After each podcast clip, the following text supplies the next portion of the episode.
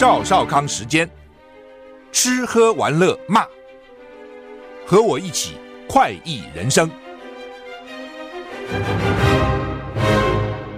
我是赵少康，欢迎你来到赵少康神的现场哈。我们节目平常很少开直播哈，除非很特别哈。那今天很特别，因为今天上午我的气质姐来问我说要不要开直播，我说你决定就好。她说陈玉香小姐今天打扮得非常美，本来就美丽了哈，今天非常美丽，应该要开直播。我说好吧，我就配合穿了一件外套。这样，平常我主持广播是穿的比较随便哈，而且我因为前两天做那个拔罐，所以脖子还有一点那个那个拔罐那个痕迹哈，所以呢今天就这样这个来做直播了哈。好，那么玉香你好。大家好，我是陈玉香。是，那陈陈小姐马上有一个新的演演奏会哈，是九月二十八号，就礼拜四哈，就下礼拜四了哈。对，马上到了七点半。那台北市立交响乐团哈，在国家音乐厅跟陈小姐合作哈。呃，我们等等再讲哈。不过我看到你你的行程，你到了明年的农历年有十二场音乐会啊。对，我九月二十八是在国家音乐厅啊，跟市交，嗯，然后十月二号又是在国家音乐厅，是国际扶轮社根除小儿麻痹。慈善音乐会，嗯、那是长荣交响乐团哈，嗯、那是一个慈善音乐会。十月十号到台南文化中心跟台南市交，十月二十一号一个 private concert，那个私那什么叫做 private concert？private concert 就是在一个私人的场地，他没有没有对外公没有对外公开。哦，就是可能某些我知道，比如说像星光，他有时候招待他的 VIP 客户，对对，对，类似这样，在他那边办一个、嗯、办一个音乐会这样哈。嗯，然后另外呃。十一月七号在国际会有一个合作，十一月十号到十月十号在上海音乐院 独奏会跟大师班，你怎么这已经远征到上海去了？啊，这是怎样？呃，这也是第一次我要到上海音乐院去演奏，还有开大师班，所以我非常的期待。是，哇，这个这要为台湾争光。那十二月一号到高雄卫武营。十二月四号到到八号在印尼雅加达，印尼对，那是呃呃印尼的史坦威，他们年度最大的一一个活动。是，然后呢，二零二四年新年农历新年是农历新年吗？不是农历新年，就呃是新阳历新年。台湾独奏家交响乐团新年音乐巡回演奏，在台北、高雄、台南、嘉义又有四场。嗯，新年音乐会，新年音乐会。那不累死了？呃，我所以，我这个大概是我这一辈子最忙的时候。嗯嗯，还不是这一段时间也，这一辈子最忙的时候。虽然我这一辈子一直都很忙，但是没有这么忙过。忙过，是。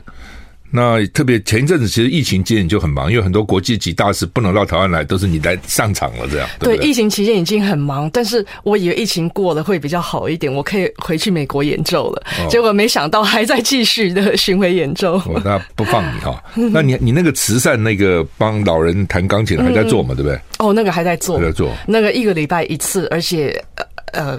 增加了课，本来一堂课，现在变成两堂课，哦、所以连续一口气上两堂课。哇！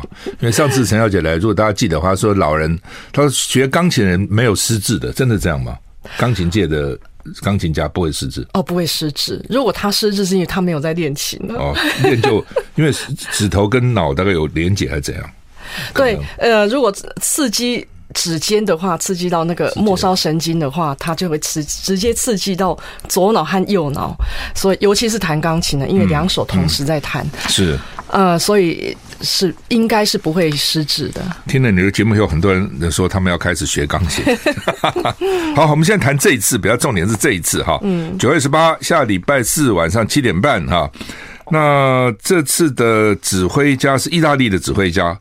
叫斯卡尼啊，Rico 斯卡尼，他在一九八四年拿到柏林卡拉扬国际指挥大赛首奖，那不简单。对，哦，然后接着就在国际上就很很很多的这个很多的地方都找他去去指挥嘛，哈。后来他还拿到匈牙利的荣誉军团奖啊。那另外，呃，这次他就是说，像像比如你们这个音乐会的选曲是你选还是指挥选还是视角选？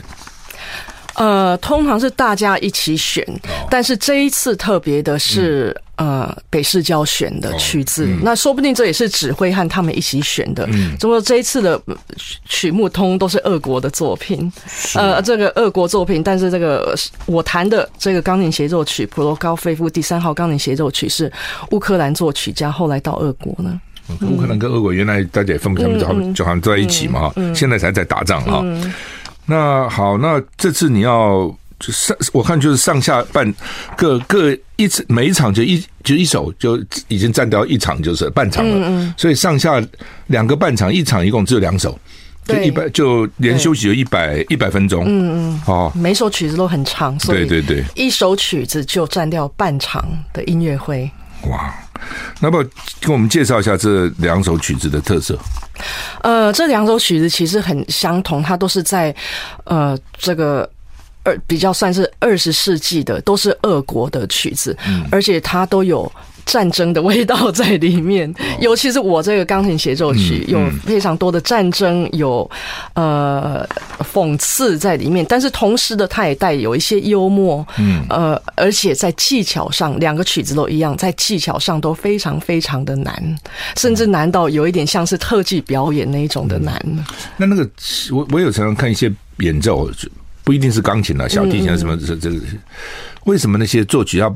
要写那么难的曲，然后来测试这个演奏者的功力，还是怎样？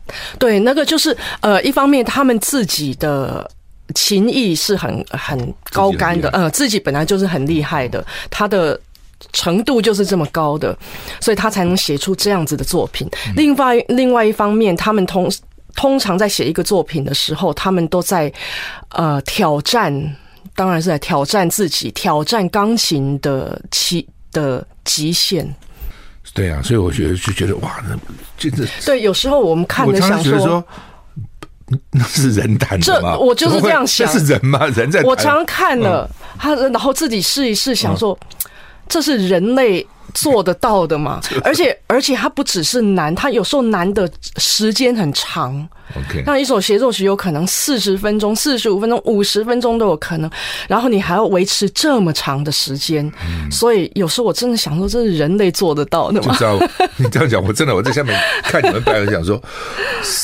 还是说，就当然有时候就勉励自己说，嗯，只要努力都可以达到的。对，尤其对年轻人，可能是一个，你看人家可以弹这么好，不一定在钢不，他不一定弹钢琴，他做别任何事都一样。嗯，你只要对不对？这个古时候不是讲说铁杵磨成绣花针哦，你真的好好去一直练习，一直练习，练习有兴趣，有一天你也可以很厉害啊。嗯，他看他们弹，真的是你觉得说，怎么可能呢？怎么可能那样弹呢？啊？这这，但就弹出来就是了。对吧？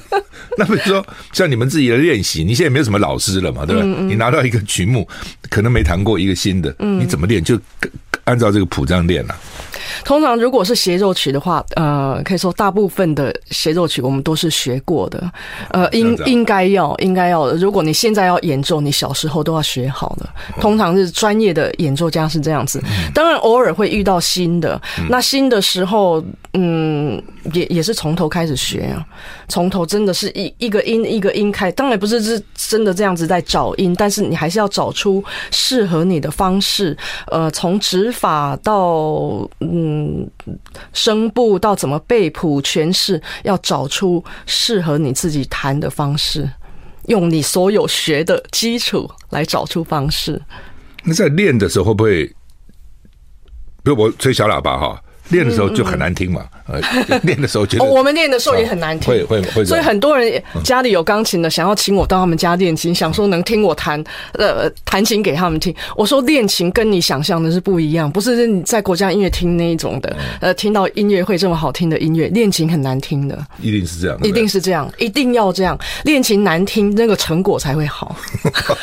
也是了啊，他要练嘛，他练他已经还不要练，因为不是那么熟悉嘛，对不对？所以我才要练嘛。对，而且通常练我一定是慢的，练得很慢，然后有各种方式在练。就像你如果在练功夫，任何事情的功夫都一样，你会把它呃解剖，会把它分析，呃，所以所以会听不出来他原来的音乐了。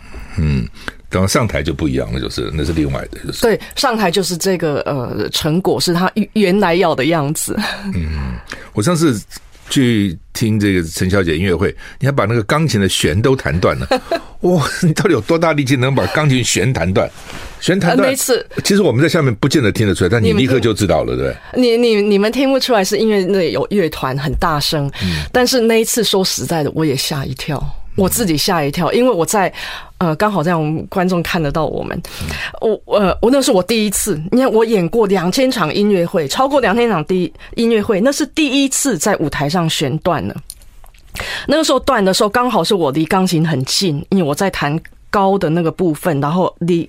刚好脸离钢琴比较近，我看到那个弦跳起来，那是 pop 那种的方式跳起来，绷紧的弦断就跳会反弹，嗯，会反它弹起来，我自己吓一跳，而且那个是这个呃整个曲子最精彩的时候在。最后一个乐章，所以很快很快快的不得了的时候，他跳起来。那当然我不能，我不能有任何反应，所以我是继续弹。但是他那个弦啊，怎么跳了？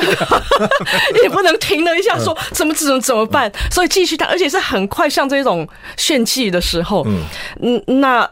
呃，我我当然是继续，但是他那个弦是断到断有不同的断法，可以断有一还有一点听叮叮的声音，但是那个是断到完全没声音，完全断了。嗯，所以本来我的 uncle 曲是要准备一首很优美的肖邦的曲子，那。少一个音当然不优美了，所以我就没有弹我本来要弹的 uncle 曲，然后突然在呃舞台上又跟指挥在研究要再弹什么，所以那时候才再 repeat 一次本来弹的协奏曲。嗯、那那不错，我很少看音乐会，居然就看到你全弦断了。我也没有看过这样。好，再讲一次啊，九月二十八号下礼拜四晚上七点半啊，在国家音乐厅哈。那呃，陈小姐这个有有有这个。演奏两两个曲目了啊，等等我们介绍哈。我看到这个节目介绍写说有隐藏版的幽默跟野性美。什么叫这这个这协奏曲怎么会有幽默的？什么叫野性美呢？是两个两个作曲家不同的风格，是不是？其实都在同一个作曲家里面。哦，这样子 哦。对，这个呃，我要弹的作品普罗高费夫，他是、嗯、呃，他就是有带。很多不同面在里面，其实我觉得很多人都这样，但是我艺术家特别对艺术。家特别这样子，所以他也有讽刺，也有幽默，又有战争在里面，又有非常野的音乐，有的有的呃音乐甚至让你感觉是好像这种呃野人般的的感觉，好像山里面的野人有那一种的，那又有战争，又有。俄国的风景，所以他真的是，呃，把俄国的文化写在音乐写的非常的彻底。但是我特别，我个人特别喜欢他的讽刺那一面。我觉得能把讽刺写在音乐里面，音乐怎么讽刺法？对，我们讲话可以 sarcastic，对，他就是他就是有 sarcasm 在里面。你说音乐有幽默，那很。那还可写得出来，一点。音乐有战争也写得出来，但是音乐有 sarcasm 这不好写的。那他真的是把它写出来，因为他真他那一面的个性还蛮蛮明显的，这很特别哦。嗯嗯。那他写出来，你还把它表现出来的，而且是用很难的技巧表现出来。好吧，什么叫很难的技巧？很难技巧，我觉得特别这个曲子，呃，这是我很小就学的曲子。而且是我第一个呃公开演奏的协奏曲，我十三岁就演奏这个协奏曲。那为什么挑这个呢？呃，那时候那是老师挑的。我那时候在学的时候，我想说，这怎么是人类弹得出来的？怎么有可能？十三岁，呃，而且这是这真的是好像在琴键上特技表演。嗯，而且呃，当然这个手是忙得不得了。那为什么会忙得不得了？又是因为它快得不得了。嗯，因为我曾经给他算过，在一秒钟里面。Less than one second 啊，不到一秒钟，要弹到十几个音，而且这十几个音还要飞过整个键盘，就是很宽，很很宽就是了，不是在一起的，嗯，不是一串，那还比较容易一点，是是这个 range 很大的，那那真的享受，怎么有可能弹到不到一秒，十几不到不到一秒，然后手要做很，已经做很多，我在想一秒要弹一个 都很，而且不是只有一次这样子，是一一大段都这样的，所以这个曲子要。练的很多，而且要很多的舞台经验。那这个曲子，我我有呃，我我跟他有很多很多历史的呃故事，嗯、但是跟北市交呢特别的就是我们两千零八年就是用这个曲子到北京奥运去的庆祝大会去演奏的，在北京、哦、北京国家大剧院那时候刚盖好，我，我们是嗯，嗯我们是呃，他三十场的叫做 Countdown Concerts，Countdown、嗯、to the 那个 Opening，、嗯、所以呃，我们是其中一场。就演这个，呃，对，就是跟北市交。哇，嗯，北市交的程度怎样？因为我们常常看到全世界很多的柏林爱乐啊，这个爱乐、嗯、那个爱乐，我们的北市交怎样？非常好，我觉得这，我觉得是好到是我们可以，嗯。嗯呃，不不，当然，程度好以外，我跟他们也很很有默契，默契蛮重要的。呃、那我觉得我们是呃，不用排练就可以上场那种的。的啊、对，有有的乐团你可以跟他感觉到这种默契。嗯、那这个这一次的指挥也非常的有意思，嗯、他其实这一次是要从冰岛来的。哦，嗯、呃，那他也他的。他的不同的地方就是，就他是一个很好指挥，他可以把总谱都背起来，所以他是背谱上台的。哇，那你很厉害，很厉害，很厉害。总谱就各个不同的乐器的，对对对，像我们是看一一支钢琴是看两条线而已，嗯、他可能看九条或十条，他通通背起来。所以我我真的很少看过指挥这样，有这样子，但是很少很少。那那是因为天分，一看就知知道，还是要下功夫背，都要都要。这样子。嗯，因为我常常看指挥，他们说哦，这个部门那个部门指挥，所以他显然要要很清楚不同的部门在演奏什么嘛哈。所以指挥也蛮重要，就是。哦，指挥非常重要。嗯，那假如说我跟以前问过你，我就每个人看到我的谱自己玩就好了，我干嘛看指挥呢？谱上都已经写清楚了吗？这个不是这样吗？嗯，因为因为嗯嗯有八十个人一起在演奏，嗯、所以这指挥就是在把这八十个人能能让他们一起演奏的有默契，大家的感觉还是一致的。而且开始这 interpret 就解释这个曲的时候，是不是指挥要跟团员沟通？这曲在表达什么？我的。我的解释，这个作家到底作曲家在干嘛？是不是也要沟通？对，所以他们才要这么多的排练，就是指挥在跟乐团沟通的时候，嗯、一方面也是他们在教这个乐团要、嗯、要怎么样去诠释。其实你没有告诉我以前，我就知道，因为文倩就告诉我了，嗯，说陈玉霄要开演奏会了，呃，我买了票了，那送你两张好不好？文倩对你很好哎，你每次演奏会他都很早就买票，然后送给他的好朋友这样，哦，他才对你很好。那我我想也是因为欣赏你的才华了哈。那呃，我们播一下你演奏的曲子好不好？就是说，呃，陈小姐准备了一个也是 Stravinsky 的叫什么 Dance Russia，就是俄罗斯之舞是吧？那两分二十九秒哈，不是这次要演奏的，不是这次要演奏，哦、因为这是钢琴独奏，但是也是俄国的作品。为什么俄国作家特别多？作曲家或者作家也蛮多的，对文学家、艺术家也那个美术家也画家。俄国就是一个很重视文化的地方，但是我觉得特别就是冰天雪地的地方，呃，艺术家。文学家就比较多，因为大家会往心灵里面找，嗯、那个气氛比较对，磁场是对的。嗯，而且可能生活从小比较苦，那个环境比较、嗯、比较艰苦了、嗯、哦。所以，对啊，环境其实影响蛮大的哈。好了，我们来听一下这个呃，Stravinsky 的这首《俄罗斯之舞》，陈小姐演奏的。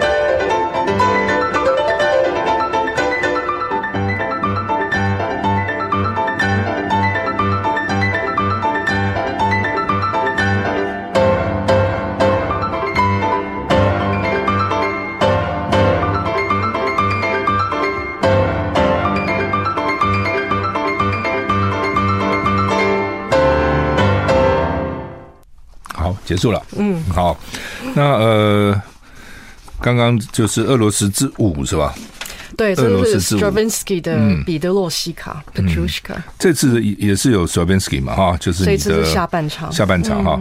那我看呃，上半场是这个叫做 Pro Prokofiev 是吧？嗯，Prokofiev，Prokofiev。这普罗科菲夫 C 大调第三号钢手钢琴手，属于坐标二十六，然后中场休息，然后休息十五分钟，然后接着就下面的这个 Stravinsky 的 Rite of Spring，对，春之祭，下半场是只有乐团的。哦，下半，所以基本上你就是你就是上半场，就是上半场这首钢琴协奏曲，是是上半场哈。那呃，一共一百分钟，含中场休息十五分钟哈。所以如果你有兴趣哈。这个到 OpenTix，他现在改成 OpenTix，OpenTix 去买票哈。那其实就绝对不会浪费你时间了，去看一遍你就会觉得不虚此行了。我每次去看都觉得哇，这么精彩哈，真的是 是我刚讲的。第一个你会觉得说，怎么可能弹这么好？哦，就像陈小姐在舞台上的。这个风采也很棒啊！这个也要，这个是练还是天生的？像你们在学的时候有没有学说，在表演的时候应该怎样？没有，没有，没有，那个也教教也教不出来，教不会，一学也学不起来。那个是那个就要天生的，啊，那天生的，因为一出场那个感觉有没有气压全场？